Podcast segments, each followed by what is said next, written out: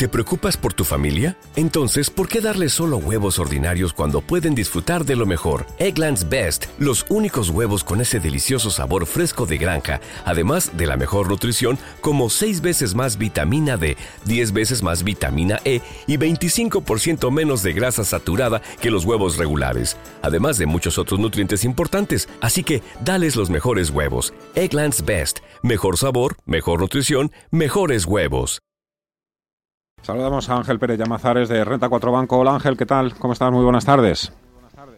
Hola, buenas tardes. Bueno, al, margen del avance de la pandemia y el traspaso de poderes en Estados Unidos, un poco el tema de moda eh, en los últimos días es la inflación.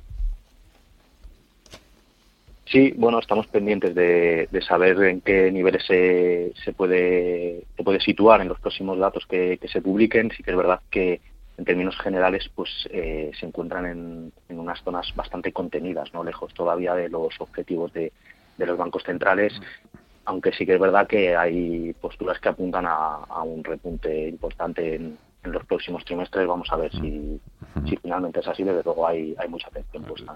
La inflación, quiero decir, y el repunte, por supuesto, de, de los rendimientos de, de la deuda. Eh, eh, ¿Por qué están subiendo los rendimientos de los bonos? ¿Porque está mejorando la economía?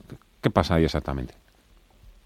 Bueno, la verdad es que sí que parece que es algo puntual y que puede ser descontando un escenario de, mejora de, en la economía a consecuencia de, los estímulos tanto monetarios como posiblemente o previsiblemente fiscales, ¿no? que, que se puedan ir, ir aprobando. Entonces ahí lo que vemos es eso, ¿no?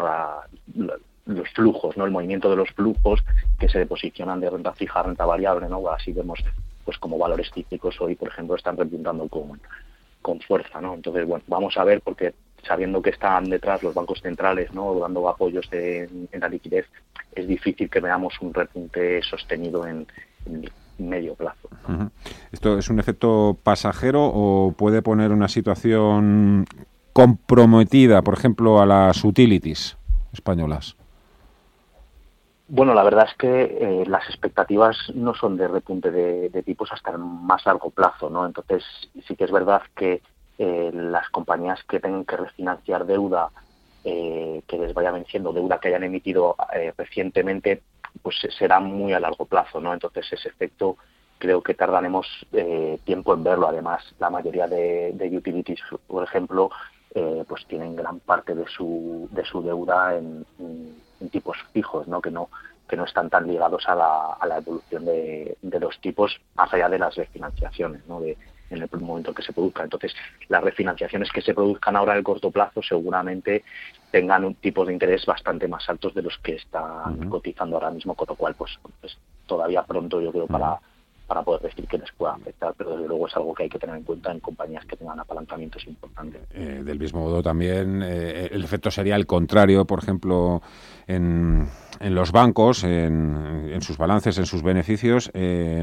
pero no es por esto, por lo que le quiero preguntar, claro, le quiero preguntar un poco por JP Morgan ahora que ha levantado un poquito la liebre diciendo que el Santander y Sabadell pegarían muy bien juntos, ¿a ustedes qué les parece esa, esa posible fusión o absorción?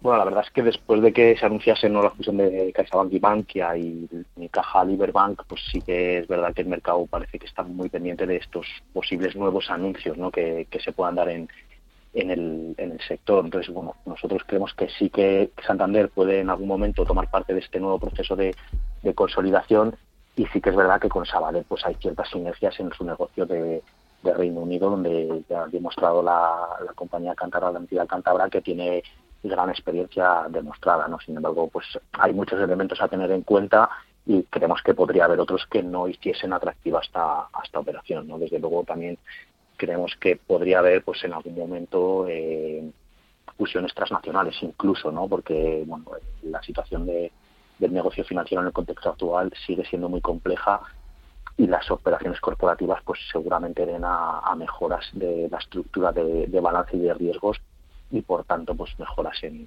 en los ROEs ¿no? Que, son positivos, no son bien recibidos por el mercado.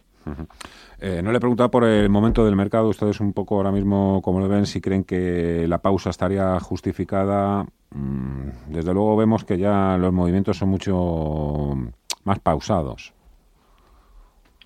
Sí, desde de luego después del fuerte repunte que tuvimos a, final de año, no principalmente en el IBEX, pero bueno, en casi todos los, los índices, sí que creemos que el, el, efecto vacuna no pues da gran visibilidad de, de cara al, al, al medio largo plazo no pero esas, esos fuertes repuntes que ha habido pues sí que nos hacen tener todavía un poco de, cautela en nuestras carteras, ¿no? Pero sí que creemos que de una forma controlada y siempre seleccionando bien los valores, pues creemos que se puede dar cierta rotación al ciclo, pero sin desprendernos pues de ciertos valores defensivos que al final pues eh, su, su fortaleza en, el negocio, ¿no? El, análisis fundamental, pues hacen que sigan siendo atractivos a los niveles actuales. Le quería preguntar también por último, eh, señor Pérez Llamazares, por la tasa Tobin. Entra en vigor ya a finales de esta semana. Un poco consejos, cómo manejarnos, eh, qué podemos hacer, qué no. A lo mejor también le estamos dando demasiada importancia a esta cuestión en tanto a que mm, comprar y vender acciones en el mercado español, por mucho que pueda encarecer la tasa Tobin la, la, operativa, va a seguir estando, va a seguir siendo más barato que en muchos de los países de nuestro entorno. Sí, desde luego que bueno, eh, vamos a ver los efectos que, se consigue con, esta tasa, pero la verdad es que eh, es previsible que, ¿no? que las entidades hagan un pastrú a los clientes y sea finalmente el cliente que compre. Sí que se podría de alguna forma tratar de evitar, eh, pues comprando acciones que sean de un market cap inferior a mil millones o, o no cotizadas, pero no creemos que sea el criterio bueno para para llevar a cabo inversiones. Entonces, bueno, eh, la verdad es que no creemos que tenga una importancia muy desmesurada. Desde luego, pues eh, grandes operadores en, de corto plazo, pues sí que pueden tener algo de presión en sus retornos o tendrán que darle una vuelta ¿no? a, los retornos que, buscan obtener, pero eh, para un inversor medio, digamos, pues la verdad es que no tiene un impacto tampoco demasiado significativo. Ángel Pérez Llamazares, Renta 4 Banco, muchísimas gracias, fuerte abrazo, cuídese mucho, hasta otra. Adiós. Un abrazo, todos.